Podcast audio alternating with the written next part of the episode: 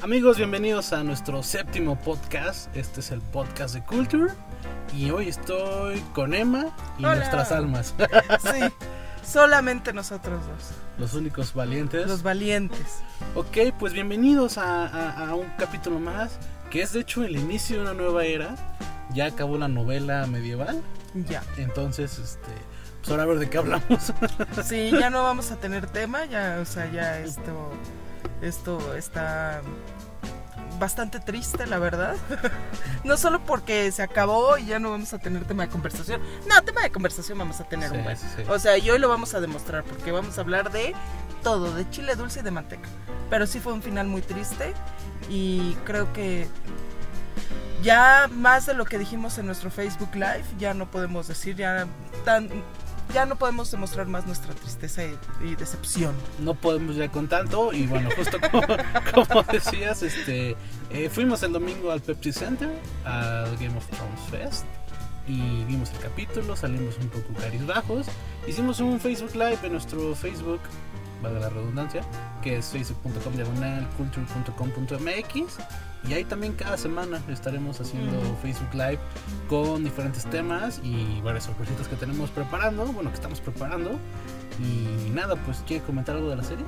Pues sí, nada más que muy padre el, el, Festival. muy padre. Este sí fue un evento, o sea, no era porque te lo vendían así como que no hay con dinámica, sino es que, pero pues todo era de tómate la foto, ¿no? Pero sí están padres los eh, montajes para tomarte la foto.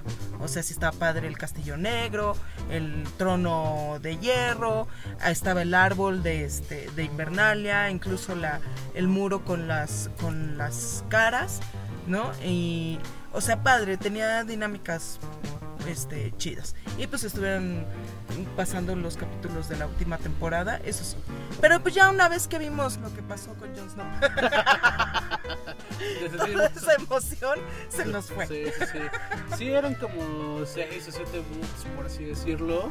Eh, el más chiquito creo que era el de Hold the Door, cuando muere Hodor. Es una maravilla. Y, y- y también el de. pues, todos estaban padres. Creo que solamente Rocadragón era el que quedó de ver un poquito. Sí, Estaba bastante El sencillo, foamy, ¿no? Sí, como que así, Un día antes, ay, de veras, Rocadragón, vete por un foamy.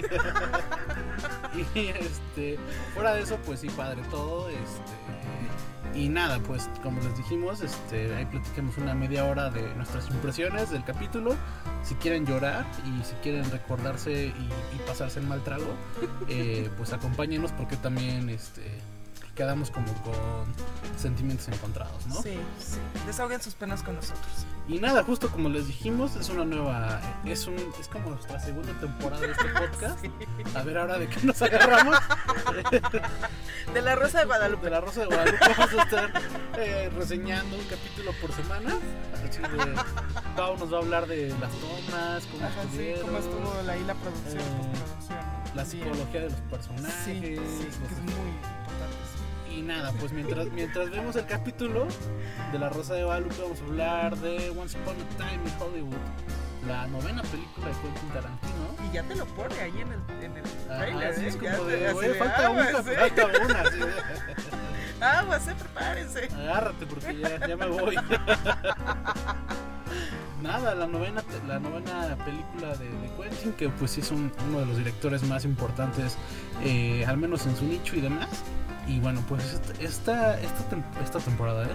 este, esta peli va a ser un poco diferente a lo que ha hecho porque pues no va a haber tanta sangre. De hecho, casi ni va a haber. O sea, es un, es un tema muy diferente a lo que ha tocado en algunas ocasiones.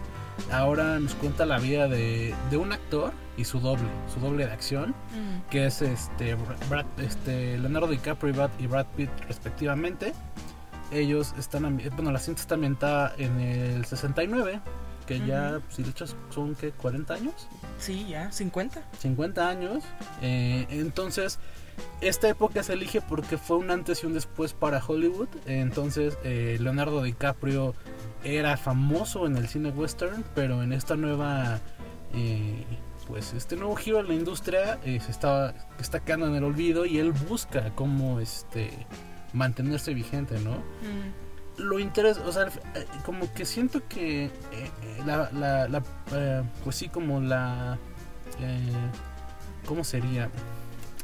La premisa, perdón, de, la, de, de la cinta es como muy sencilla y creo que empieza a tomar forma cuando te mencionan que Sharon Tate y Roman Polanski están involucrados en la cinta porque son vecinos de Leonardo DiCaprio y te hablan sobre el culto de Manson, ¿no? Entonces, este, Pues yo me acuerdo que al principio ese era el gancho. O sea, cuando se hablaba de que Tarantino estaba ya preparando su, su penúltima película y este y no va a ser acerca de los asesinatos y eso, ¿no? Eh, creo que ahora ya nos estamos dando cuenta de que va a ser tema secundario. No sé de verdad qué tanta o qué tan poca sangre vaya a tener, porque sí, el asesinato, o sea, real de Sharon Tate fue brutal. O sea, fue brutal, fue muy sangriento. No sé si eso vaya a salir en la película, porque al parecer, por lo que vimos en el tráiler, pues sí, Brad Pitt como que entra, ¿no? Aquí al, Al quite. al quite, ¿no? Sí, eh, eh, como que Brad se, se engancha con una morrilla y, y ella resulta que es parte de la familia. Entonces, este, el tráiler es muy discreto. Creo que Quentin o la productora eh, no quieren como soltar más allá porque siento que se les cae como el, el chiste, o sea, la película quedaría sin, sin chistes si te, si te platican qué va a pasar. Tengo la confianza de que todo esto que presentan en la peli es como los primeros 20 minutos del metraje, entonces creo que no la onda, creo ¿no? que la ajá, la verdadera razón de esta película va está oculta, entonces me parece que por ahí eh, eh, Charles Manson y, y- y el personaje de Brad, de Brad Pitt que se llama Cliff Eh, van a conectar y, y- y- y yo creo que van a estar involucrados en la muerte de, de Sharon de Tate, Sharon Tate. porque de ahí en fuera no le hay otro sentido a que esté Margot Robbie como protagonista, como pro- coprotagonista, sino va a tener un rol más allá, ¿no? Entonces, yo le tengo fe a la película, me parece que el, el cast está increíble, se completa con Al Pacino, este, con eh, Dakota Fanning Ujú. y varios actores, este, bueno, sí, o sea, pero al menos tienen como, No soy fan de Dakota Fanning. pues cuando era niña tenía, o sea, salió en películas importantes, entonces, sí, sí. eh, y, y- y- Crepúsculo. y Crepúsculo. sí, sí, sí. Sí, pero me parece que el tridente de la cinta que es Margot, eh, Leonardo y Brad, creo Y que Brad, es- ahí es en donde. ahí está todo, ahí se fue el presupuesto. ¿Es la primera vez que Margot Robbie trabaja con Quentin?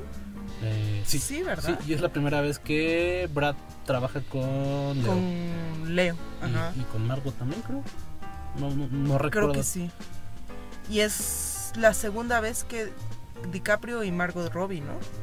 Porque. Sí, porque en, en de- Lobo de el Wall el lobo de Wall Street. Sí, ahí Ay, me encantan a mí esas cosas. Esos así. Esos Sí, datillos. esos gatillos me encantan. Y nada, la peli sale en agosto. Yo le tengo fe. Eh, creo que la que está más este, hypeada es esta Pau. Creo que es la que está más emocionada. Está emocionada porque ella es fan de Quentin Tarantino. Luego sí, chequen su, su espacio en, en Culture. eh, Claqueta tiene ahí una, una, mm, como, no reseña, porque no es una reseña, pero sí nos habla de cómo Quentin Tarantino se convirtió en un gran director.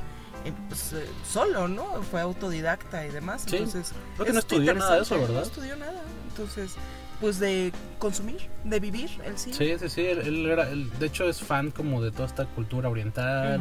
Que se ve mucho en Pulp Fiction, en este, Kill Bill. Kill Bill. Incluso su productora, ¿no? Se llama como una película en la que vas a, creo que Reservoir Dogs. Ujú. Está, el nombre de su productora está basada en la película japonesa original de, de Reservoir Dogs. Reservoir Dogs. Ajá, sí, eh, sí, es, es- es- es como fan de todo este cine como viejito. Eh, tiene, tiene su ondita. A mí sí me gusta, me gustan mucho de sus películas. A mí como director a veces no me gusta. Por ejemplo, Los ocho más odiados Ah, en sí. dirección no me gustó. Pero me encanta como guionista. Me encanta. Hay momentos brillantes en los que se ve que está... eh, yo me lo imagino escribiendo, ¿no? Enfrente de la máquina. Y no sé por qué siempre me lo he imaginado escribiendo en una Remington, ¿no? O sea, en una máquina de escribir, no en la compu, no en la lap, Sí, no en la sí, Mac, sí. ¿no? Sino así como que siempre me lo imagino escribiendo sus guiones y o llorando, o carcajeándose, o, ¿sabes? Emocionado de lo que está escribiendo. Y creo que el hecho de que sea tan buen escritor y que le guste a él mismo cómo escribe, lo, lo perjudica como director, porque no se sabe editar. Entonces dice, sí, tengo que meter esto y tengo que, tengo que este, hacer esto, porque no, no, este, esto es lo más glorioso que se ha escrito en la vida, ¿no? Ujú. Creo que ahí es en donde falla un poco Quentin Tarantino en como director. Entonces siempre que van a anunciar una película o demás, yo voy con reservas, porque si me emociono mucho, luego me pasa lo que me pasa con los ocho más odiados. Sí, yo, yo no la aguanto esa peli, eh, se me hace muy pesada. Sí. Eh, pero bueno, volvamos, si es este Bastardo sin Gloria, este Sí. Pulp Fiction, Reservoir Dogs, Kill Bill, que Kill es mi Bill, favorita. eh, o sea, son increíbles, incluso eh, como actor ha estado en películas interesantes, ¿no? Como Mm. de Crepúsculo Amanecer y demás. Ajá. Pero bueno, eh, en agosto sale la peli. Hoy también salió, bueno, esta semana también salió el tráiler de Toy Story 4. Ay, sí. Estoy muy emocionado por Toy Story. Yo estoy, yo tengo sentimientos encontrados. Estoy emocionada por Toy Story, pero cada vez que sale una película de, de esta franquicia me siento vieja. Es así como de, Ajá, sí. o sea, yo ya era una, una adolescente cuando salió la primera, ya estaba a punto de, de salir de la prepa o de entrar a la uni, ¿no? Y entonces que veas que este escuincle ya está en la universidad y no sé si ahora ya va a estar trabajando, ya va a tener hijos o vete a saber qué. El Andy, si es que aparece, Creo, no sé si creo que aparezca. ya ni va a salir. Ya ni va a salir. Yo creo que va a ser un cameo. O sea, Ya, y ya se murió, ¿no? Ay, Sí, aquí sí. están mis nietos, güey, para que juegues con- Eso me hace sentir vieja, ¿sabes? sí, sí, sí. Pues es que refleja el paso del tiempo. Incluso la Sí. peli, en el tráiler, de repente se ven como un smartphone y aplicaciones y como que otro otro lenguaje. O sea, se ha ido evolucionando Pixar y, y la franquicia conforme las películas, sobre todo porque de Toy Story 2 a Toy Story 3 pasaron como 10 años, ¿no? Ujú, Entonces es mucho tiempo. De estas son creo que 5 años, 6 años, desde la 3. No me acuerdo cuándo salió la 3. Pues salió como en el 2011, me parece.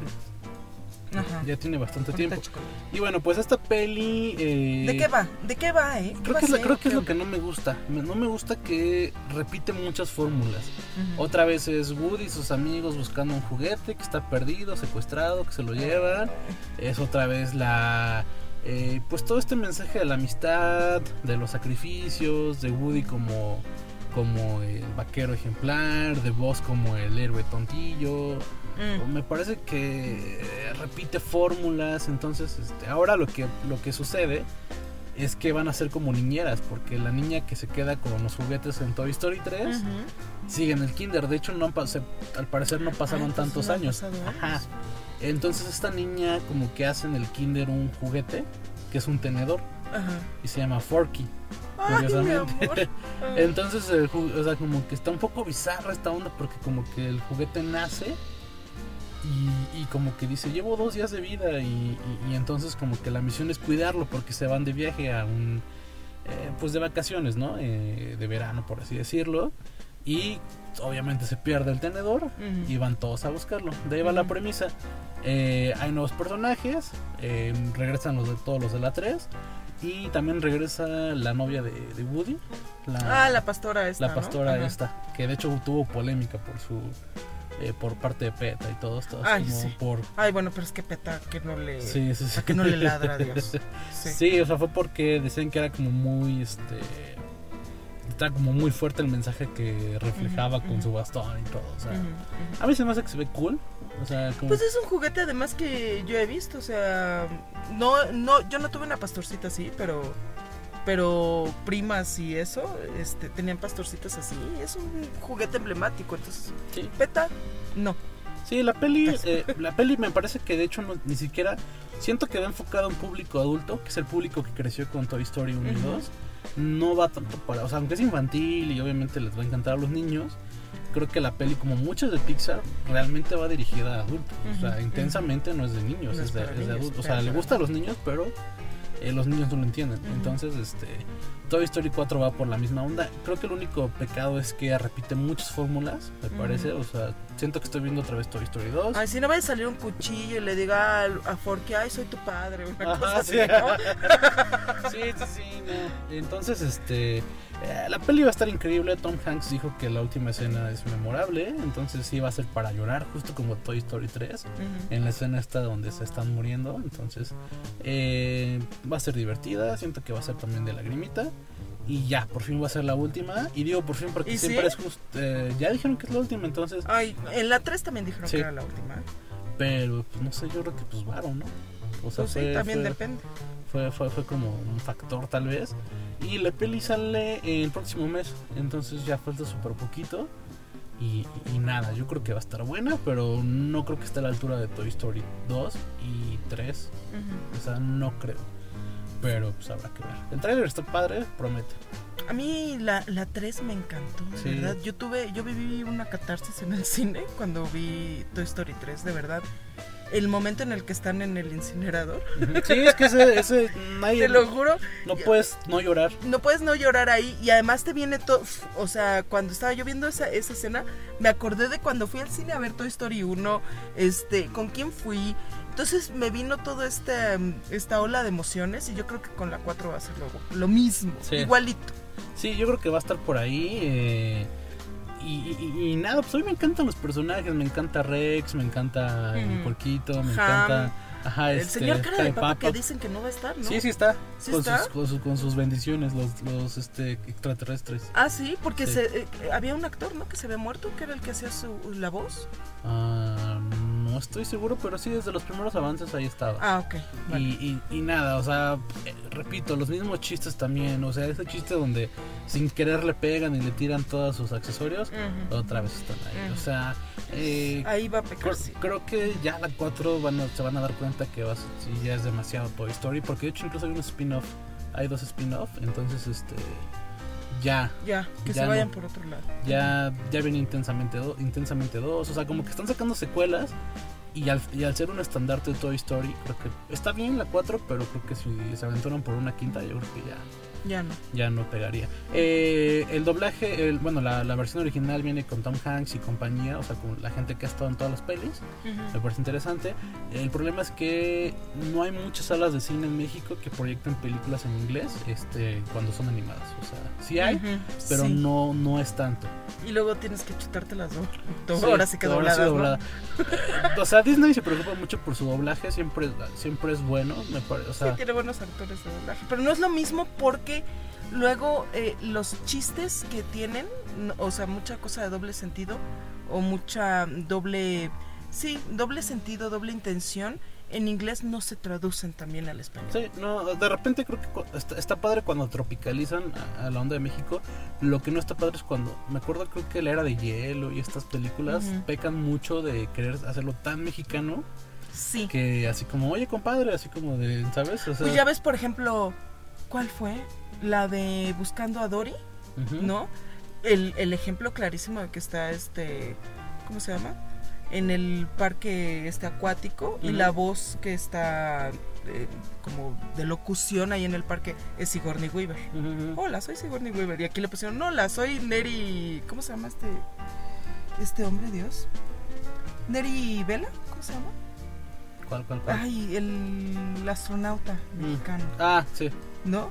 Entonces ahí ya te cambia y sí, o sea, aunque pues solamente a mi edad, ¿no? Pero los niños van a decir, "Ah, pues quién, Sí, ¿no? no, justo O sea, como- ese tipo de cosas. Por ¿no? ejemplo, apenas estaba viendo Los Simpson y a mí el doblaje me gusta mucho, sobre todo el de las primeras este, Ujú, temporada. temporadas. Y creo que también es por parte de nostalgia, porque obviamente crecí viendo eh, Los Simpson en, en español. O sea, no sé si mucha gente, los, o sea, muchos niños crecieron este, viéndolo en inglés, porque a veces ni siquiera los dejaban ver, ¿no? Pero bueno. Eh, entonces, cuando ya empezaba como a flaquear un poquito el doblaje de Los Simpson, cuando empezó como que el cambio de, de voces y demás, estaba viendo un capítulo en donde Homero dice, ay, se parece a Maggie Heggie de Consejo de Mujer. Entonces, o sea, lo vi el mes pasado.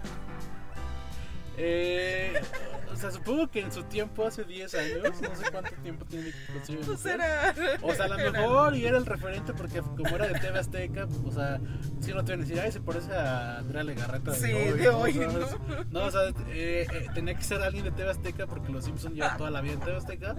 Pero sí se escucha uno viejo y dos super fuera de lugar que hablen de Maggie en- O sea, ella, ella estar encantada, ¿no? O sea, obviamente que te mencionen en los Simpsons. Sí. Increíble. Pero pues ahorita quién es, ¿no? Así sí, dime ¿no? dónde está. No, no sale. Para que yo sí soy de la generación Z o lo que sea. ¿Quién es, quién es ¿Quién es Maggie Hagen? No? Ya Sí. perdió todo el chiste. Sí, e- e- Sí. ese es el problema. Entonces creo que cuando hacen las películas se encargan mucho de que los chistes no sean tan, no sean tan de, de ahorita y a veces cuando se doblan eh, se comete mucho ese error, hablar del- Ujú. del- del- de la broma del momento. Pero la otra mala noticia es que justo el doblaje, eh, eh, la voz de Woody, que es Carlos II, que es el que hace la voz de, de Piccolo de Dragon Ball, no regresa al doblaje. Pusieron a alguien más. Y de hecho él hizo un coraje porque hasta tuiteó y les echó el... Así de, sí, ¿quién hecho más así va a de- decir, ay, de- una serpiente en mi bota? De, les agradezco el interés de la gente, pero Disney no me contempló. Entonces, este, ahí les echó, o sea, cordialmente con, con guante blanco, ¿no? Ujú. Entonces, eh, Carlos II no está en la, en la voz de Woody, que de hecho no estuvo en la 3 y de hecho fue uno de los puntos más criticados de la película, que no estuviera él.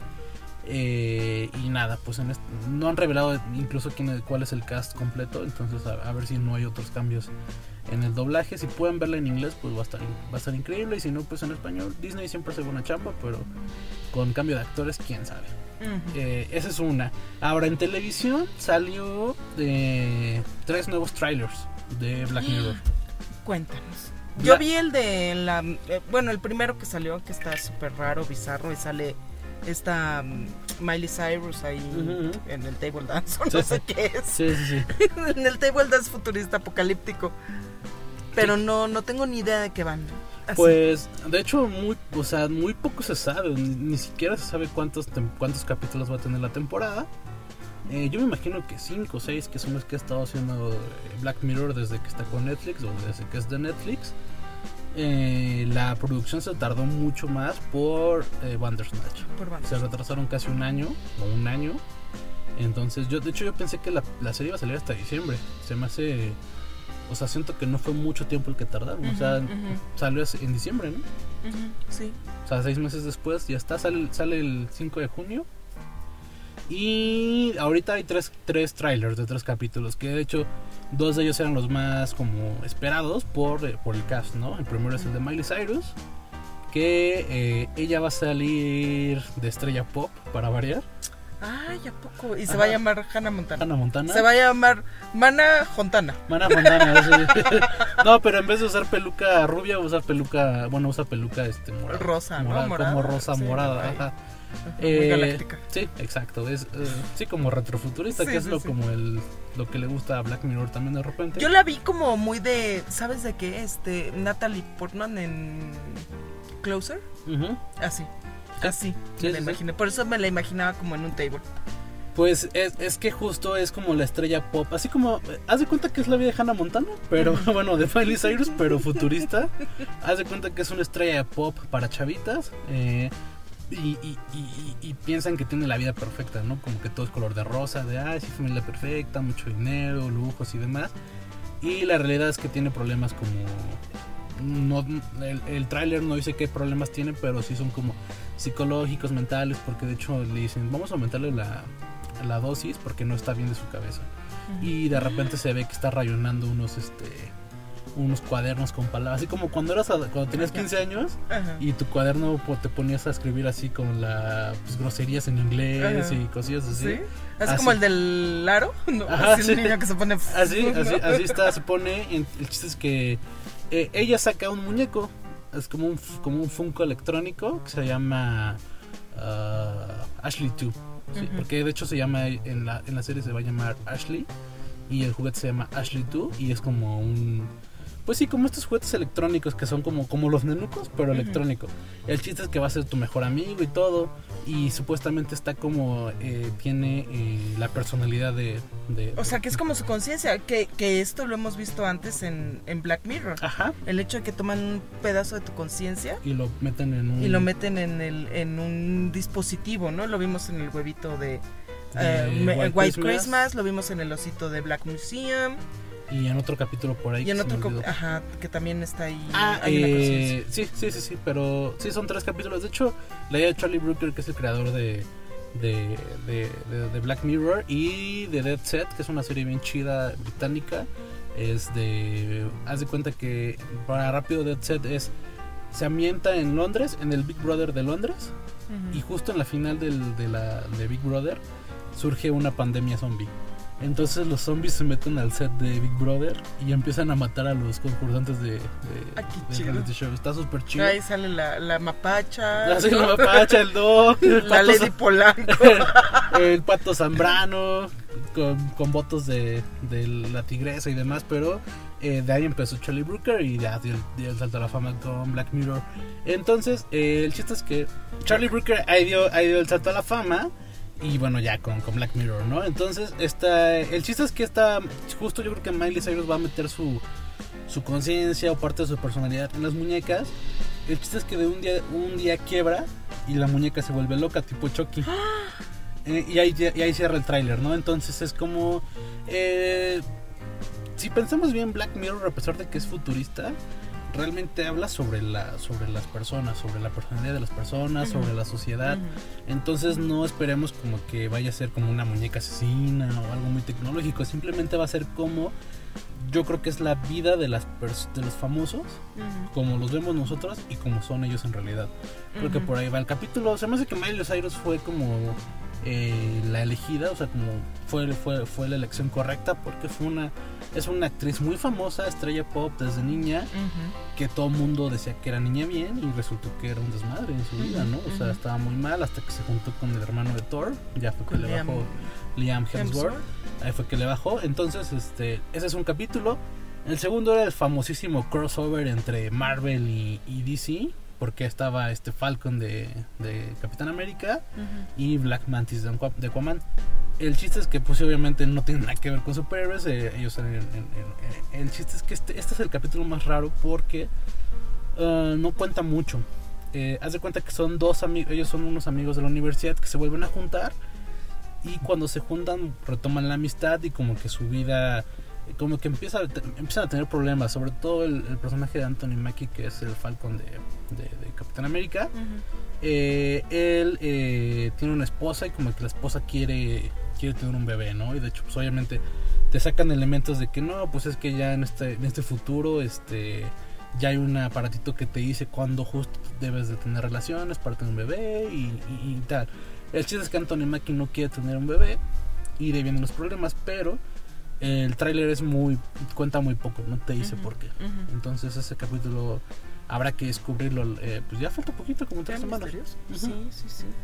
Y el ¿Y el último, el último? último, se me hace interesante porque ahí, ahí, ahí aborda una, pues toda esta onda de las aplicaciones de taxi, ¿no? Uber, Didi, Bit, o sea, eh, Ah, me encantan esos capítulos. ujú, ujú, se- se- se- es un chofer que, que maneja en una aplicación y como que también trae unos problemas ahí como Y le cae el SAT, ¿no? Ah, sí, le, Le cae Hacienda. le cae Hacienda, entonces este haz de cuenta que se me hace como una fusión entre Shut Up and Dance, el capítulo donde les Ajá. dicen qué tienen que hacer. Cállate, Y- que es mi favorito, además. Y Falling Down, que es una película de Michael Douglas, que aquí le pusieron Un Día de Furia, Ajá. Que es cuando el güey este, tiene un mal día justamente Sí. y sale a la calle a sembrar terror, ¿no? Y me encanta porque el detonador es cuando, cuando va a McDonald's y ya no hay desayunos. Ajá, sí. ¿no? Por eso, A las 11 con 2 minutos, o sea, ya no servimos desayunos. O sea, son las 11 con, con 2. sí, y de ahí se roba grúas, hay accidentes, destruye coches. Está increíble la peli si lo pueden este, ver- verla. Y si son fans del MCU van a ver qué, qué, qué joven estaba Michael Douglas. Sí, Se veía súper sí. chavito. Y, y nada, este capítulo es eso. eh, se me hace una fusión de eso porque eh, de repente eh, el protagonista toma un viaje, trae a un, trae a un cliente. De repente lo lleva como ahí a un. Pues hay un. A una parte de la carretera vacía y pum, le da un tiro. Entonces, este. Parece ser como que la aplicación le dice qué hacer. O sea, no solamente, ya no es como, porque es como un güey, ¿no? De toma la rotonda, y, ¿sabes? Este. Y de repente es como de mata a este güey. Entonces, o sea, no se ve- tiene que hacer. Sí, no, no, no se ve que la aplicación le diga eso, pero los rumores son de que la aplicación les, como que les lavan el cerebro y les dicen qué hacer. Entonces yo creo que es una crítica social a como pues, hacia estas Ujú, aplicaciones ujú. donde pues, te guía al final la aplicación te guía. Entonces Black Mirror a mí siempre me ha gustado, tiene sus, sus, sus fallas, hay capítulos chafillas, pero en general se me hace una de las mejores series de los últimos años. Entonces, Esta eh, este último tercer capítulo me encantó, ¿eh? Sí. O sea, así como me lo, me lo cuentas, ya tengo ganas de, de verlo. Porque más que nada el que te guíen y eso te deshumanizan. O sea, ya ves, hace poquito salió la nota de que en businesslocker.com, por cierto, eh, que .com.mx, eh, que ahora ya vas a poder pedirle a tu chofer de Uber silencio. Entonces, Ah, cuando sí, lo sí, pides, ya le puedes pedir así de, me voy a subir y no quiero hablar con nadie. No quiero hablar con nadie, sí. Entonces, sí, ya es como, deshumanizar, porque antes era, ay, buenas tardes, señorita, este, Emma, este, joven Vic, ¿no? Casi, casi, una agüita, ¿cómo le ha ido? Que no sé qué, qué música quiere, ¿no? Y ahora es muy, Muy en file. muy robótico todo, ¿sabes? Muy... Sí. sa- Bueno, también porque ya no quieren gastar en agüitas. entonces- sí, también, ¿eh? eso Sí, también. sí, sí. No, pero Porque además corría por cuenta del chofer, yo creo, Sí, ¿no? sí corría. De hecho, los ganones eran los que trabajan en un, o sea, le trabajan el coche no es de ellos porque el dueño, además de pagar la gasolina, pagaba como el 24. Ujú. También era agua del, del Members Mark, ¿no? O sea, Ajá, era agua de dos pesos. Del el- Costco, además, Ajá, ¿no? entonces Ajá. tampoco. pues, pues, Y las botellitas cada vez se hacían más chiquitas, más chiquitas, ¿no? 40 mililitros. Sí, sea, al rato era la botella, así la tapita, ¿no? La Ah, botella te servía en el agua. Sí, no. Fíjate que una, una vez me tocó un Didi que traía, traía hasta Boeing. Traía Boeing, Ay, calla. eh, agua, revistas, periódico, libros, o sea, sí venía Ay, bien armado. El problema es que era un viaje de 10 minutos, entonces pues dije, ¿para qué agarro un Boeing? ¿para qué No, o sea, pero de que hay buenos buenos servicios hay, pero sí, este capítulo sí va a hablar como pues, sí, Retomando. retomando Black Mirror. eh, se me hace interesante, de hecho, de los tres es el que más me llama la atención. Y, y- y nada, la cuarta temporada, aunque tuvo muchas críticas, a mí me gustó bastante. Me gustó el capítulo de Star Trek, me gustó el Black Museum, que es como de los mejores, para mí en mi top 3.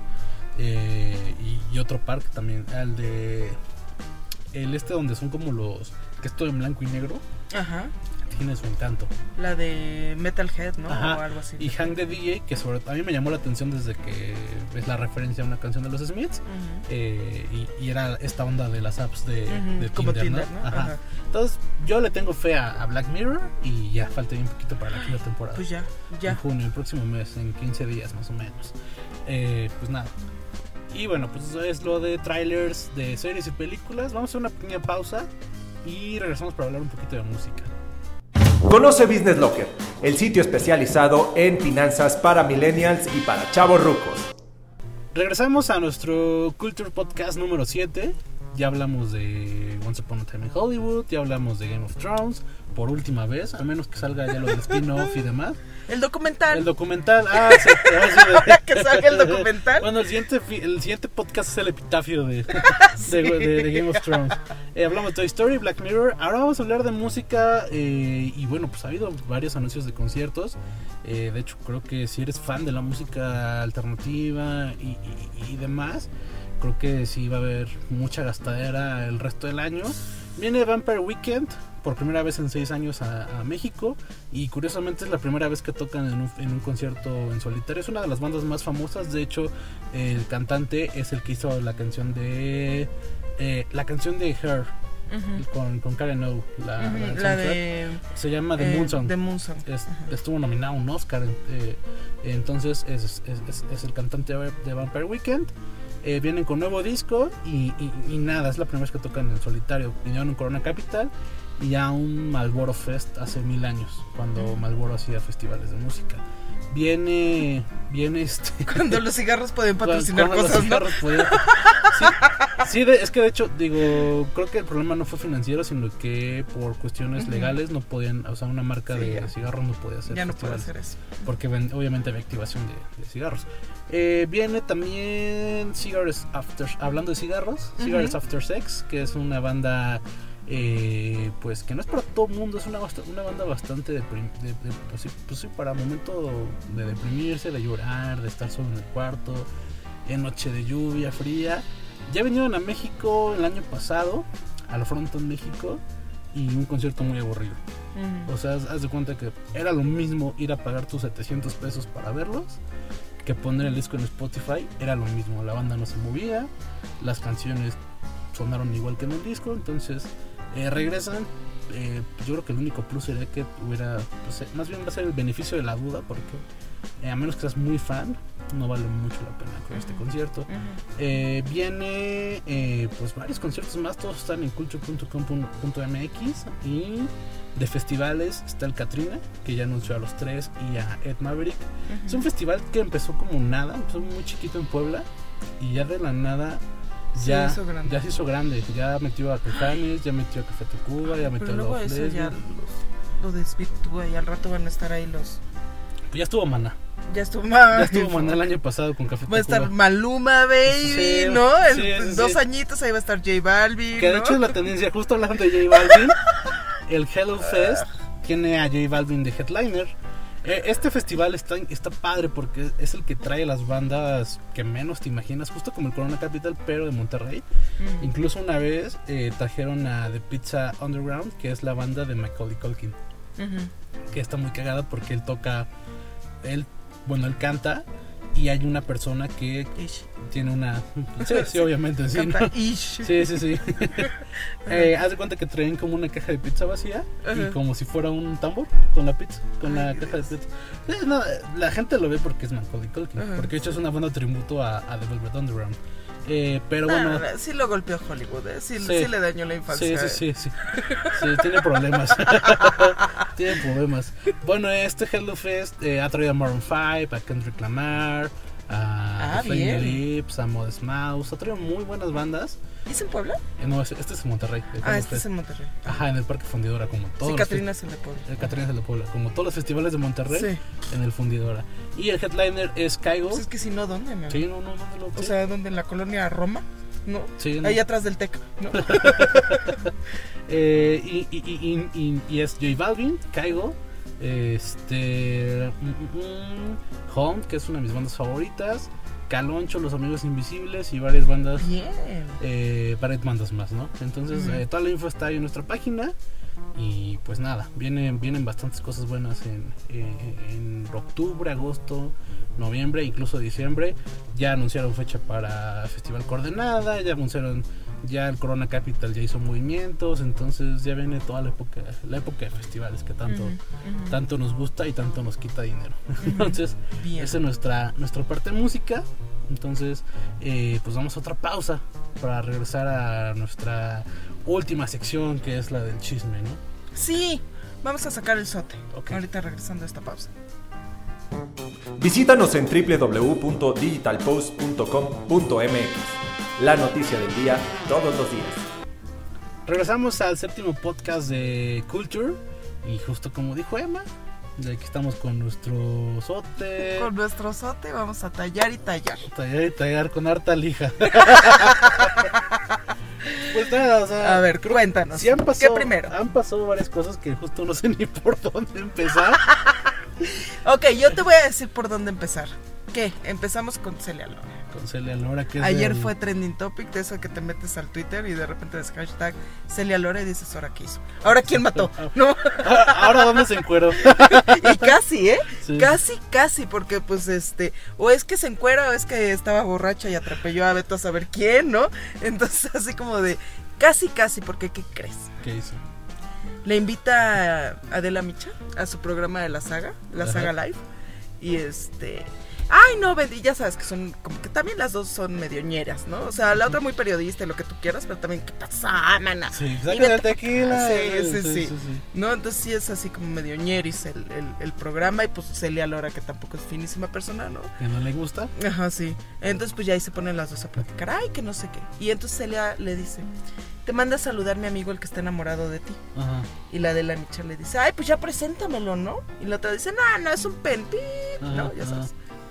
Pero ¿por qué? ¿Por qué lo dices? Ay, pues es que ya ves que es piloto, ¿no? Es piloto de... de em, ¿De avión?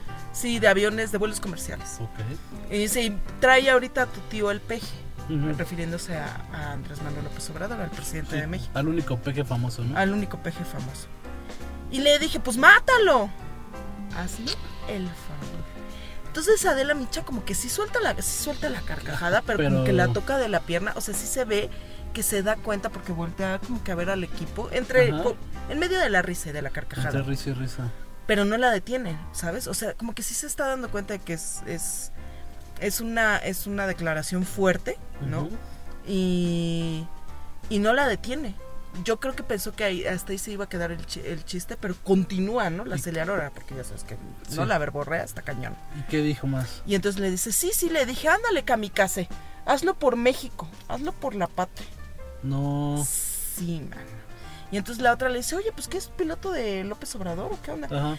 Y dice, ah, no, y entonces como que Adela Micha se, se acuerda de que López Obrador nada más utiliza vuelos comerciales. Comerciales. Ajá. Entonces dice, no, no, no, pues es vuelo de ese comercial, le dice, le dice Celi.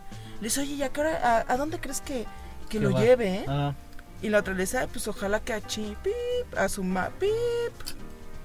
órale, fuerte está. ¿Cómo? Pero? ¿no crees que lo habrá dicho como nada más para generar polémica? Pues yo creo, porque también creo que va a estrenar algo, una cosa así, ¿no? Creo que estrena un video.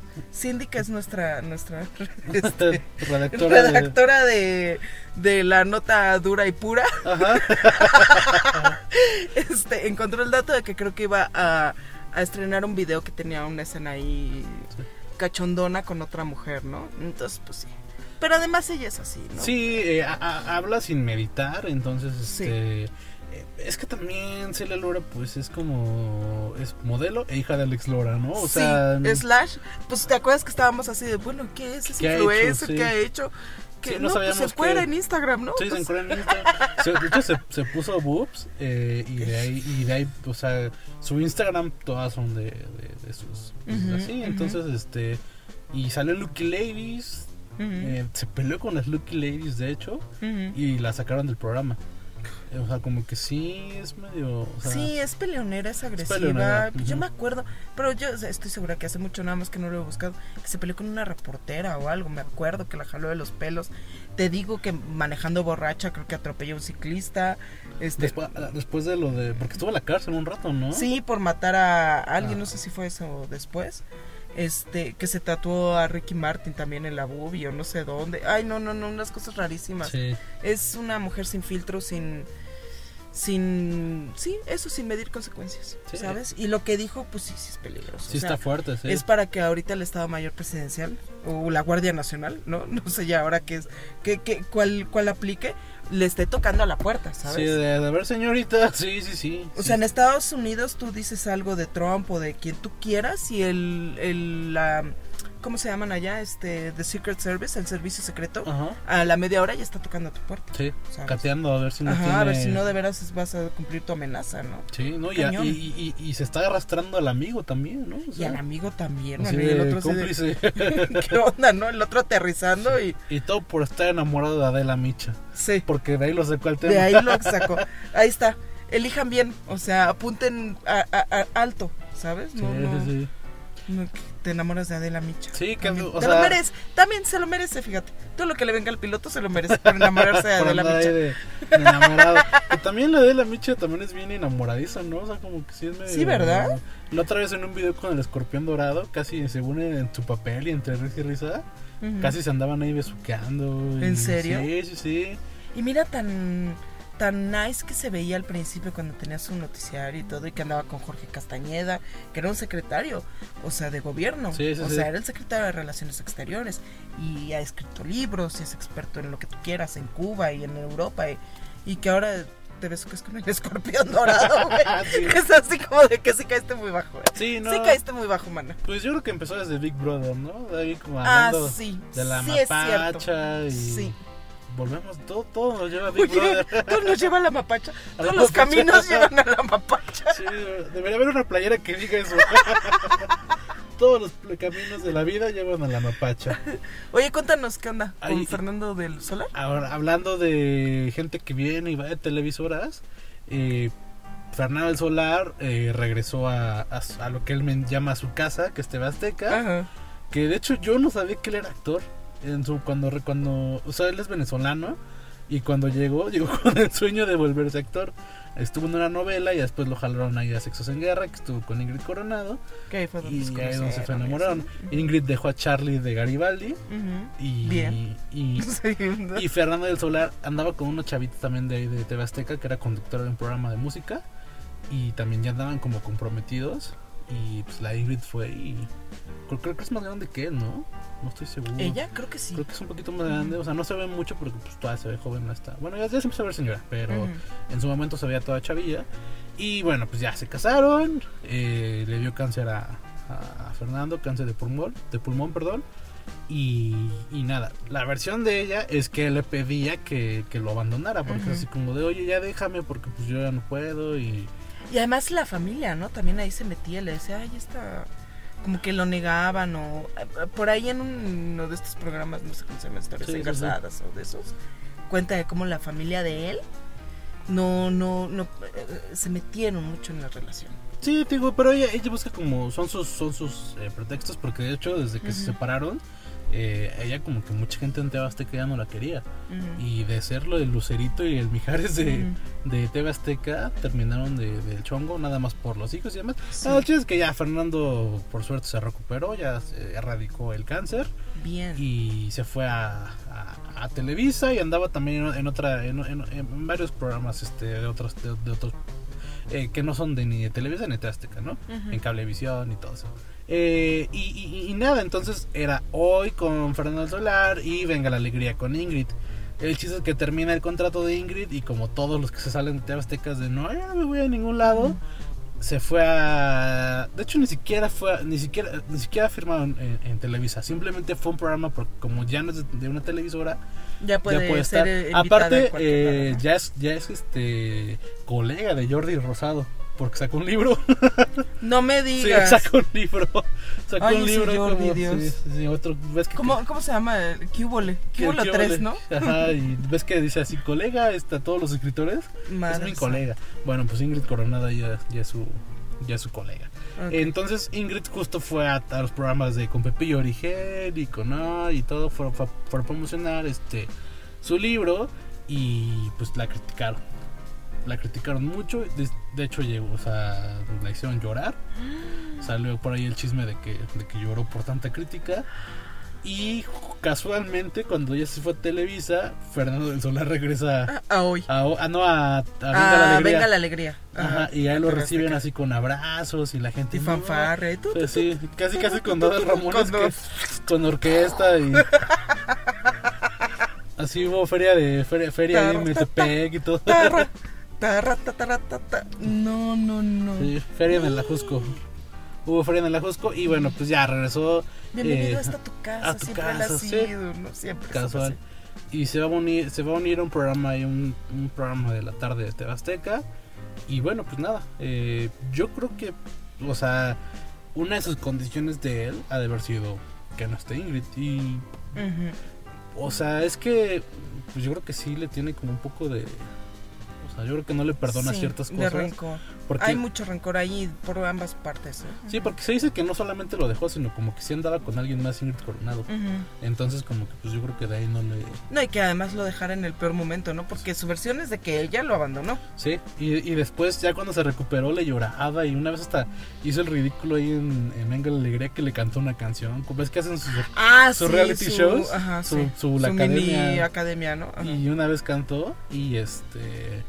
y- Horrible, por cierto, que no entiendes Ajá. cómo estuvo en un grupo musical. Yo ya otra vez vi en un programa que entrevistaban a Charlie.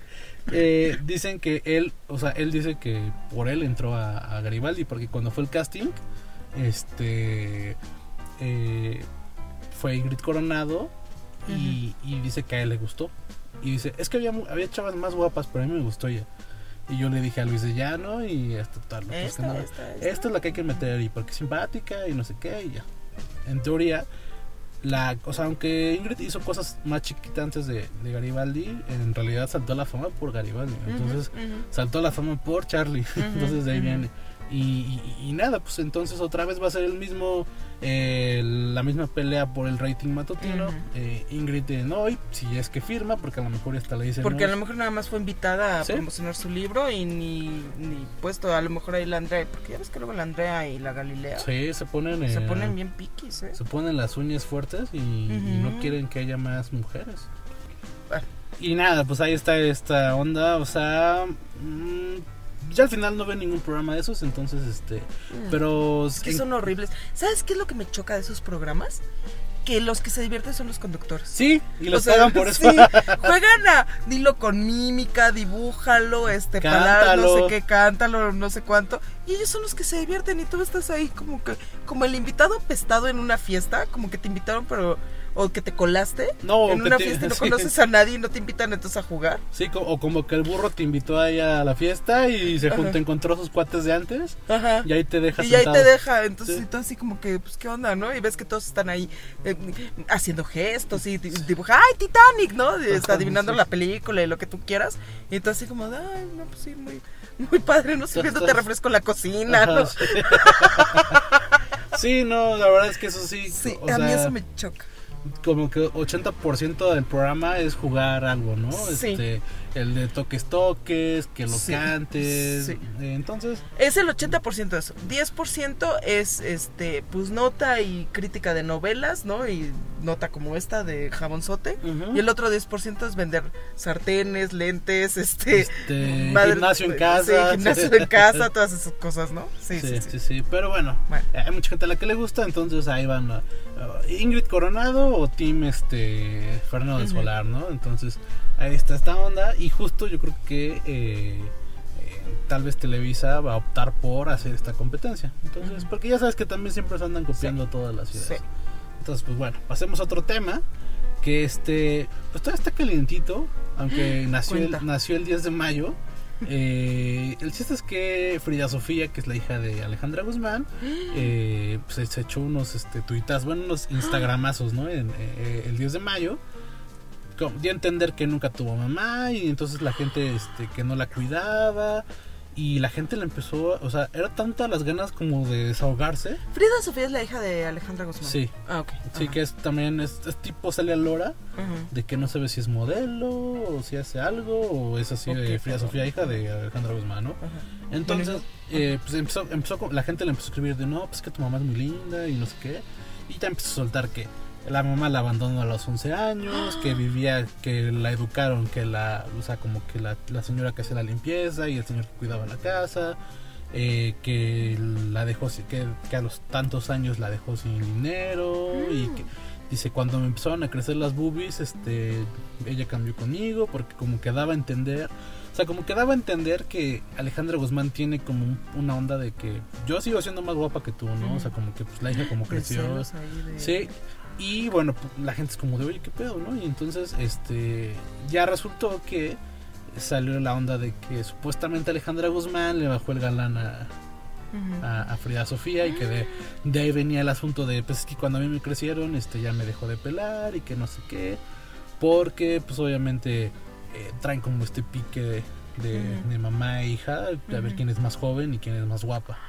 Entonces el chiste es que supuestamente este es el exnovio de, de Frida Sofía, no, no se lo bajó tal cual, en teoría cortaron, pero como él era bailarín de, de Alejandra Guzmán, Ahí empezaron el torrido romance. Ajá, y supuestamente que supuestamente Alejandra le manda eh, el chofer al novio para que se vayan a dar sus encontronazos y nada, esto está confirmado, aunque ya hay videos en donde se ven se ve a Alejandra y el, novio- el chavo este ahí juntillos, ¿no? O sea, no no no no ni de la mano ni de besito, pero sí juntos.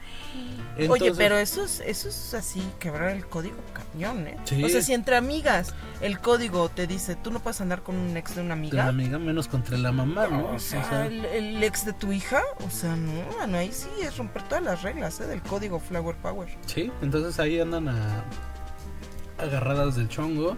Eh, Alejandra Guzmán pues, no ha querido decir nada, de hecho todo lo toma de Pues, ¿cómo broma.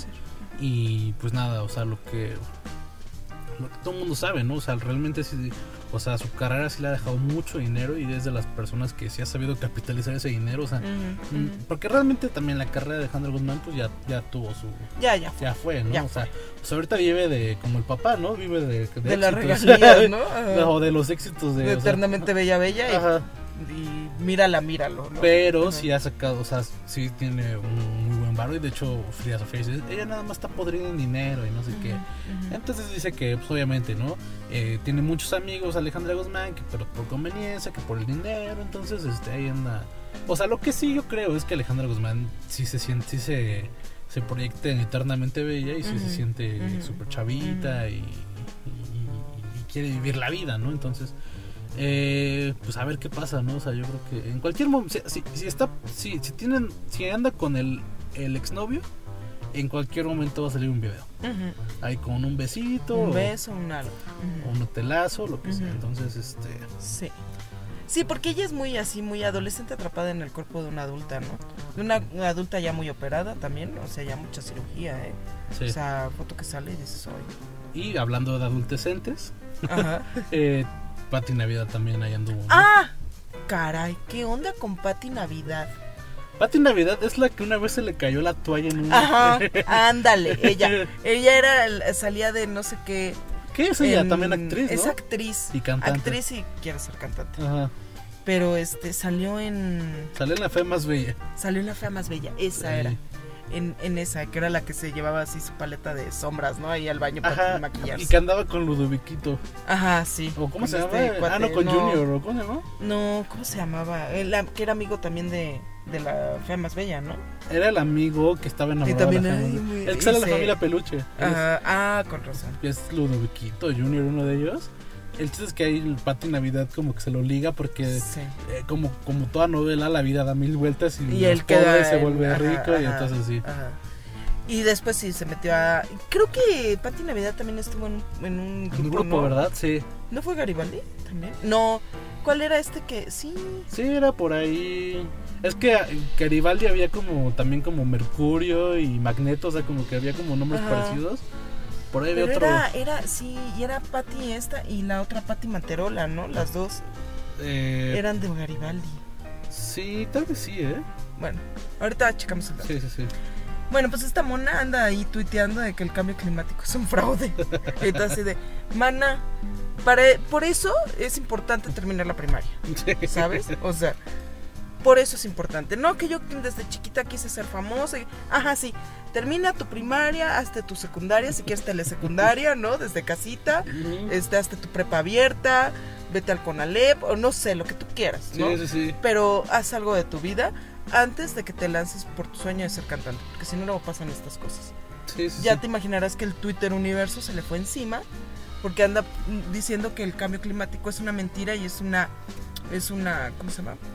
Es una forma en la que nos tienen manipulados, ¿no? Los gobiernos para que para qué no sé. A lo mejor va a ser youtuber y Sí, así como de. va a ser ahí sus conspiraciones, como Dross. como Dross. sí. Así de- Pati Navidad Fit Dross. Sí, no. no, no, eso está triste. está triste. Que desde su generación está Ninel Conde también, ¿verdad? O sea, bueno, Sí, como de la edad, sí, por porque van. me acuerdo que también Ninel Conde era la del Surimi Ah, en vez sí, del la del tsunami, Surimi, entonces ajá. como que no sé, sí, está sí, no, ahí hay un hay un hay un bonche, ¿no? Como que este, de manzanas que no no no no, no resultaron muy brillantes. ¿eh? Bueno, y si ustedes saben qué ha hecho en su carrera Pati Navidad, aparte de tirar toallas en, en- en presentaciones en vivo, eh, pues díganos, porque la verdad no no, tenemos pues no. un poco cegado. Creo en- que estuvo en esa de bailando por un sueño, me acuerdo. Porque me acuerdo que le decían que estaba gordita. La neta, ¿eh? Sí, Y se enojó. creo que sí. No, fíjate que lo tomó con mucha dignidad. Y luego el cuate, ella tenía un soñador y el soñador, este, luego por ejemplo en las cargadas de la quebradita y eso. Fíjate, ¿eh? Es mi nivel, mi nivel de cultura pop, Sí, ¿no? sí. Eh, él en las cargadas no la, no la, no la ¿No aguantaba, la aguantaba? mucho. Órale. Entonces Ella después hicieron ajá, la, la, el- la inversa y en las quebradas, en las bailes así de quebradita y eso, ella era la que lo cargaba. Y se enamoró el güey de ella. No, bueno, no sé si. Así de, mi sueño es conocerte. No, déjate. Le, se le declaró ahí en vivo. Este, le llevó rosas, así, le dijo quiere ser mi novia, porque además tenían un ritual, ay Dios, no, no me pregunten cómo ¿Cómo esto, ¿eh? Pero es por osmosis. Pero tenían un ritual a- a- antes de empezar cada baile. Ellos. Se, ajá, ellos, Patty y el, y el Y soñador, se persignaban. Ella persignaba a él y él la persignaba a ella. Y después se daban un pico, un besito en los labios. Ay, también. Ajá. Entonces Ajá. ahí fue así como de yo te amo, este, yo quiero estar contigo. Y ahí en vivo, y pues ella le dijo, ay, sale bye, gracias. Así Sí. como Aria con Gendry, así Ajá, de. sí, un Ajá, poquito. sí. Ajá. Bueno, no, este. No más eran piquitos de, Ajá, de sí, amistad. Sí, sí, sí, de amistad, güey. Entonces, pero, pero de eso me acuerdo de ella. Y, Y, y ya después le perdí el rastro hasta que se le cayó la toalla. hasta- y hasta ahorita que habló del cambio climático. hasta ahorita que habló del cambio climático. ya, más bien de eso, de eso se mantienen vigentes estas, Sí, le, le, le funcionó estas el tweet. actrices. Ujú, Sí. Entonces, hablando de Twitter, por cierto, eh, ya, ya para ir cerrando, eh, justo otro, eh, como otro ilustre eh, navegante de Twitter es Roberto Palazuelos. Ah, Es, este, madre santa. Eh, pero él es Ajá. como. Haz de cuenta que, eh, por ejemplo, si, si Pati Navidad es de los que quiere despertar a la sociedad de. Despierta, la tierra es plana y, Ah, sí. el agua nunca se va a acabar. Y, contamina total, no se va, no se va a deshielar el, el polo, ¿no? Exacto, o sea, si ella quiere despertar a la sociedad, eh, Roberto Palazuelos más bien busca inspirar a la gente, ¿no? Ay, qué con, chido. con tweets inspiracionales que Ajá. te, que te digan, sí, me voy a levantar a las 5 de la mañana para ir al metro Ah. y algún día ser como Roberto Palazuelos. Entonces, este, pues ya, ¿no? Eh, eh, uno de sus tuitazos fue, eh, este, que lo que más me el, el lugar que más me gusta en mi casa es la biblioteca porque aquí uno aprende y expande sus mundos y así ya es como mucha mucha crema a los tacos, ¿no? Entonces, este, pues ya la gente así en dos minutos le empezaron a criticar porque, a ver, la biblioteca eh, eh, es un cuarto eh, adaptado como, como un estudio. El chiste es que tenía una repisita con, con 12 libros y 10 eran de la, enciclopedia británica. Entonces, este. Y, y entonces al lado una Mac y, y- y, este para consultas rápidas de Ajá, interés, sí, sí. así ya sabes. Con la Wikipedia, con la ¿no? Wikipedia de, de Home. y un cuadro de Don Roberto, no sé qué, que es su Ajá. bisabuelo. Ya sabes que es como que toda una dinastía, sí, ¿no? De. Roberto. Entonces, este. Pues el chiste es que Roberto, pues yo creo que estaba chupando ahí. Y, y se metió, ah, yo estaba en una biblioteca aquí, ni me acordaba. Y ya se metió, agarró un libro, el primero que se le, que se le pasó por enfrente. Y se tomó una foto. Y ya entonces la gente le empezó a criticar de. Pues sí, de que tenía la enciclopedia británica, Sí. el libro de Baldor, este. La P, ¿no? Agarró un libro así de, Así ay, de- este es el libro que más me... Mi libro favorito. P. Ajá. P, E, ¿no? Guión. Entonces este, en, ra. en Twitter había así como comentarios de dice, yo concuerdo contigo, definitivamente la S es el mejor tomo de todos. La M y la N tienen lo suyo, pero no hay ninguna como la S. Entonces, no, no, este, no, sí, qué maravilla. Y este, y nada, pues entonces la gente le, le empezó a, a hacer Photoshop, de, lo, lo ponían posando con el libro de español de segundo. Este, ah, Casi un libro gratuito de la SEP, ¿no? Ajá, Ahí con sí, la madre patria. Sí, sí, sí. Y luego le ponían así de este. Que con- dice, sí, cuando yo me quiero inspirar me pongo a leer el, el diccionario Larousse y. Este, entonces este, luego ponían así como de. Estoy a punto. Sí, no, de- de- estoy terminando de leer el código penal de no sé qué. Pero muero por empezar a leer la, el acta constitucional y cosas así.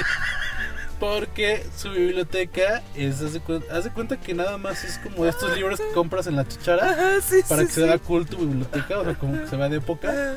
Pero pues no tienen libros, ¿no? A lo todos- mejor nada más era un cartón, ¿no? Ya ves esos de- como de set de televisión. Ese sí. cartón que nada más ponen los lomos, ¿no? Sí. Y atrás no hay nada. o, ahí, o ahí es donde guarda el dinero, porque también ha de ser Los diamantes. Los diamantes.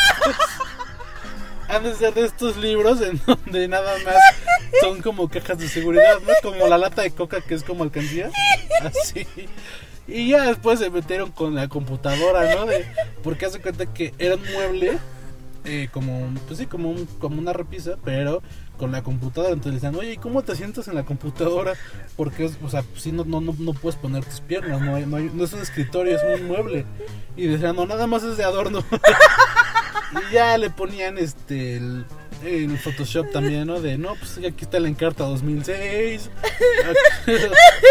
sí, se lo agarraron de bajada. Sí, pues sí. Lo que me encanta de Roberto Palazuelos es que nunca se engancha. O sea, lo que sí le admiro es que no se engancha. Y hay mucha gente que lo sigue porque al final sí es una persona, o sea, sí tuvo como ciertos este, ventajas, eh, o sea, sí nació en una buena familia, o sea, él cuenta que nunca tuvo apoyo de, de financiero y que sí empezó desde abajo, pero el nombre le ayudó, tener Ujú, como gente que le ayudó, o sea, sí es una persona exitosa, pero sí es un, sí es medio mamador solo el güey, ¿no? O sea, Sí, sí, o sea, tiene todo la, la- la- el aire junior, ¿no? Que, Sí. que tienen personas que vienen de, de familias así. Pero yo creo que también eh, eh, sí es de... Es, es algo que, que habla de su fortaleza el hecho de que se le resbala. sí, Porque mucho junior Luego ya ahora No ya son de cristal y no aguantan nada. Sí, bloquean Este cuentas o ponen privado su Twitter y demás. O sea, a, a mí fíjate que el tipo me cae bien, me, me hace reír mucho, o sea, y, y me, me gusta como tú, tú esta ondita de... Eh, o sea, tiene todas las conexiones del mundo, conoce a todas las personas, eh, si es una persona exitosa, o sea... eh, pero, y también, o sea, lo que más me encanta de él es estos golazos que se avientan, ¿no? De- o Ajá, sea, sí, sí, porque sí, nunca falta, nunca falta como un tweet o una publicación cuando se puso a leer el país o cuando fue a dar su masterclass a la UNAM, cosas así. O sea, es un tipazo, a mí me cae muy, muy, muy bien, me da mucha, me da mucha risa. Y, y- y nada, ¿no? Ahorita también está otra vez con el rollo de Luis Miguel. Ah, que publicó una foto, Publicó ¿no? una foto con Luis Miguel de Chavillos. Paula hizo una nota de eso, ¿no? Sí, sí, ¿Dónde sí. la- la- ahí, está, ahí, está, en- ahí está en culture.com.mx. Eh, y nada, pues somos el medio oficial de Roberto Palazuelos. Este podcast ha sido patrocinado por el Diamante Negro. por el diamante desde Tulum. y sí, no, nada, o sea, eh, ahí, ahí, ahí anda, así que eh, ahí- estén atentos al próximo momento. Porque también Sí. otro otro que también sacaron en Twitter fue a Juan, a Juan Pazurita, el que, de- que de hecho sale en Luis Miguel en la serie. Ajá, ajá. Sale de Mickey, ¿no? ¿Cómo se llama? No, del herma- Alex, ¿no? Alex, Alexito. Eh, porque publicó, ya, ya sabes que se puso de moda esto de publicar cosas ambientalistas. Ajá. Que había memes de así de. Eh, la, reportan que la tierra se, ref- se reforestó 60% gracias a los tweets de la comunidad. El chiste es que Juan Pablo ahorita ponía así de. ¿Acaso soy la única persona que realmente está preocupada por el planeta? Sí, Es hora de es hora de este de alzar la voz y abrir los ojos y cuidar el planeta y hacer acciones que, que mejoren toda esta situación, ¿no? Y en los copies le ponen así como de eh, reportan que la Tierra se ha salvado gracias a una persona, a la única persona que se preocupó por ella. Ah, no fue Juan Pazurita, Juan ¿no? Pazurita, sí. Sí, no, se lo, también se lo agarraron de bajada al Juan Pazurita. Que él sí, se, él sí es de los juniors, Ajá. que si no aguantan nada. De cristal y además muy alzaditos. Porque aparte eh, también eh, él no lo no le o sea, tiene muchos fans y tiene, ti- o sea, tiene mucha fama, pero mucha gente lo, lo ataca porque ahora que fue lo del temblor, el segundo temblor, juntó dinero junto a varios youtubers y, y- y, pues, fa- famosos influencers, ¿no? El Ujú. chiste es que dicen, o mucha gente, dicen que ya nunca dijo qué pasó con el dinero. O sea, porque juntó varios millones, sí, juntó varios millones para, para hacer casas. Y al final, o sea, como que hizo una página, toda una campaña, e invitó que a varios, a varios este, influencers a, a- a- a solicitar dinero. Y a la hora de, de- de- de sacar los resultados de, oye, fue tanto el dinero que se juntó y se, Se hizo esto, tantas casas. ya sea. no hizo nada, la página ya no funcionó ni nada. Algunos fans, eh, yo he visto en Twitter que porque cual- cualquier publicación de Juanpa, métanse y siempre está, oye, ¿y el dinero, y, ya, ¿y el dinero que te llevaste. Y hay mucha gente que dice, no, Juanpa está haciendo casas y la gente, y no solamente hace casas, sino les consigue trabajo y no sé qué, o sea. Pero el problema es que si hiciste, si, si hiciste tan público el asunto de pedir dinero, pues también haz público el asunto de, oye, pues No, mira, y además no fue ayer el sismo, ¿sabes? no, ya fue O un sea, año. ya, ya un año y medio, Sí, sí, sí. ¿sabes? O sea, ya mejor Paris Hilton vino y ya se construyeron tres, cuatro casas. Carlos Slim ya también ahí, este, construyó un buen de casas en Xochimilco. O sea, y este cuate, Sí, no, o sea, y digo, él es de los que publica su vida, ¿no? Así de, ay, vino la Michoacana por un agua de... de fruta". este, o sea, porque, o sea, a mí, a mí es lo que sí me hace ruido, o sea, yo no estoy diciendo, sí, se, yo no estoy diciendo, se robó el dinero, porque ponle que a lo mejor en una de esas sí está haciendo las casas o sí está usando el dinero para ayudar a las familias. pero pues Pero ¿por qué TikTok, no, lo publica, no? O sea, si publica cualquier cosa... Sí, pues, la primera piedra, ¿no? Este, eh, este es el, este es el lote que se adquirió para construir las casas. Sí. Esta es la casa derrumbada y este es el plano y este es el digo, arquitecto o lo que sea. Pues armó, ¿no? armó una página para el crowdfunding, porque esa página no la mantiene activa y, Ujú. y y dice- va actualizando. Así de, sea, se hizo ¿no? esta casa, ¿no? Por mucho poco al final cualquier ayuda era, era importante y si él junto, o sea, si al final todo el mundo nos quedamos de, oye, pues es que, porque, o sea, los influencers, ¿qué onda? Pero en ese momento en que tuvieron la oportunidad de, de retribuir y de, Ujú, de ocupar toda esa forma, la hicieron. Pero ahora, ¿por qué no comparten qué está pasando? Pero bueno, más bien él se dedica a, a, a tuitear. Es como un Roberto Palazuelos este, en nivel 1 porque él también publica mensajes inspiracionales, ¿no? La otra vez puso así de qué dilema el mío, eh, que estoy en Miami y es mi cumpleaños, pero en mi México, que es donde nací, son las 10 de la noche, entonces todavía tengo 25 años, algo así. Oh entonces God. era así como de... sí, sí, sí. Era así como, estoy en Miami y en Sí, Miami ya sí, soy sí. mayor, pero Ajá. aquí no. Entonces, sí. o sea, Mírenme, mírenme. Ajá, exacto. Entonces, este, Ah. pues ahí está. Eh, nada, nos despedimos con recomendaciones de películas, ¿no? Sí, bueno, no, yo películas no les quiero recomendar, les quiero recomendar una miniserie que acaba de estrenar Netflix, que es la de 1994. Ujú. Cinco episodios, más o menos de una hora. Muy interesante. Eh, yo creo que fue un gran acierto que Netflix sacara primero esta serie de historia de un crimen y que hablara del caso Colosio. A mí la serie no me gustó, aguanté tres, A cuatro nadie. capítulos, está es cansada, pesada, no la entiendes, no parece una novela de, de Argos. Sí. ¿no? Este, pero el documental está muy bueno. Y fíjate que ya había uno, había un documental de ese que se llama 1994, el año de la ruptura. Y tiene una tesis muy, este, muy, muy acertada, creo que eran unos estudiantes de la Ibero. Y este, una, una tesis muy acertada que en el 94 fue el año en el que se rompió el sistema eh, dictatorial del PRI. O sea, si no hubieran matado a Colosio, a lo mejor ahorita todavía seguiríamos con el PRI otros 80, 100 años, vete a saber. Pero el hecho de que mataran a Colosio, de que eh, saliera este candidato improvisado, Ernesto Cedillo y demás, tal, este eh, provocó esta ya ruptura, ¿no? Y, y que en 2000, en el año 2000 Fox, Vicente Fox ganara la presidencia. Entonces toda esa teoría te la van armando de todo lo que pasa Órale. en el 94 en este documental, en el, en el primero, en el de la Ibero. Y este de Netflix como que llena los, los huecos vacíos que dejó ese otro documental. Sí están los mismos, sí participa Carlos Salinas de Gortari, una persona muy carismática en realidad.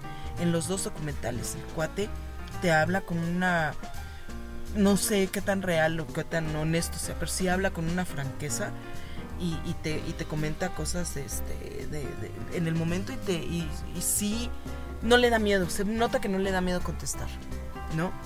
No sé si es porque cínico, porque de verdad tenga la conciencia tranquila, veto a saber, ¿no? Pero este tiene poderosas entrevistas con Carlos Salinas de Gortari, con Diego Fernández de Ceballos, con este varios periodistas, tiene este algo que le, que le falta a este que tiene el otro es entrevistas con Camacho Solís, porque en el otro documental salió cuando Camacho Solís todavía estaba vivo Ujú. y pues ahora no. Pero aquí aparece, por ejemplo, Marcelo Ebrard, que estaba en ese momento, era del, del PRI, porque ya sabes que, Sí, ¿no? Este, todos eran del PRI en ese momento. hasta el peje, ¿no? Sí, sí, sí. Entonces, pues ya te imaginarás que era, este, es un, es un documental muy bien hecho. Te apas- es apasionante, te lo avientas en un día, en una tarde, este, y muy bien hecho, con imágenes nuevas que nunca habíamos visto del asesinato de Colosio ese día en Lomas Taurinas. Y este, súper atrapante muy bien hecho, ¿eh? Sí. Bien. Sí, creo que Netflix ha hecho como. Se ha metido un gol en hacer todas estas como Docuseries. ¿no? docuseries eh, donde pues, te revive el México como era, ¿no? Porque Ajá. también para saber qué somos o qué, o qué seremos hay que también ver al pasado y ver de dónde venimos. Entonces, se me hace interesante todo esto que hace. Hay veces que le acierta, hay veces que no. Sí, la serie de Colosio creo que nadie, a nadie le gustó. Creo que gustó más la de Prime, que digo, no, no, no es el mismo tema. Pero era también como docuserie, que era la del 68 Ujú. creo que gustó más esa de Prime porque incluso la gente esperaba los capítulos cada ocho días. Esta de Colosio sí pasó sin pena ni gloria y la anunciaron como el próximo gran éxito. Y bueno, Y este, no. este documental creo que sin tanto ruido, creo que ha hecho un poquito más. Y es más, ya por ejemplo de esta misma como línea de historia de un crimen, o sea, porque se ve que está, está inspirado en, American Crime Story, ¿no? Sí. Que primera temporada fue O.J. Simpson, segunda temporada fue el asesinato de Versace. Que también están en, en Netflix. Y aquí salió Colosio, se ve que no pegó y luego luego sacaron la de Colmenares, que es- yo creo que es de Colombia o algo así, ¿no? Es un- es un- no la he visto, la voy a ver. Uy, este, Acabando esto. Sí, acabando esto la voy a ver, a ver de qué trata. Pero sí se ve que no, no, no le dieron, o sea, no, no, no tuvo el impacto que esperaba. Ok, pues son cinco capítulos en un dominguito. Ujú. Sin más nada que hacer. Y si tienen menos tiempo, eh, mi recomendación de esta semana es eh, en, en HBO, que si ya eh, tienen la aplicación y ya no hay Game of Thrones y ya no tiene nada que ver, eh, tiene, tiene- la aplicación tiene muy buenas pelis, muchas son nuevas y, o recientes, y una de ellas es Searching, que se llama Buscando. Eh, tiene poquito que sale en el cine, yo creo que ni un año, incluso hasta Ujú. la comentamos aquí. Es, es de este nuevo formato que Paquita la mano ya ha tenido como varias incursiones, que es que todo lo que sucede, sucede en la pantalla de una computadora, ¿no? E incluso Modern Family, la serie de Sofía Vergara, ya hizo un capítulo completamente de, de Ujú. este formato. Eh, y la película es de eh, un, pa- un padre de familia que eh, pues su, su esposa muere justo de cáncer y, y se queda con la niña. Entonces son muy unidos, pero obviamente cuando la niña crece eh, empieza a tener como pues, su independencia y que ya no te, ya no te pelo y el papá Empieza a adolecer. Sí, el papá pues obviamente es muy apegado a ella y se, se empieza a sacar de onda. El, el papá es el de American Pie, el que sale, el chinito que sale en American. Pie. Entonces, de hecho después vi American Pie 2 y me Ujú. dio mucha risa porque en este en esta peli sale muy bien de papá, serio, muy bien. eh, muy expresivo, se nota que sufre y demás. Entonces que la, la, eh, la, la historia es, es bastante interesante, eh, peca al final, pero bueno, eh, la hija de repente deja de contestar.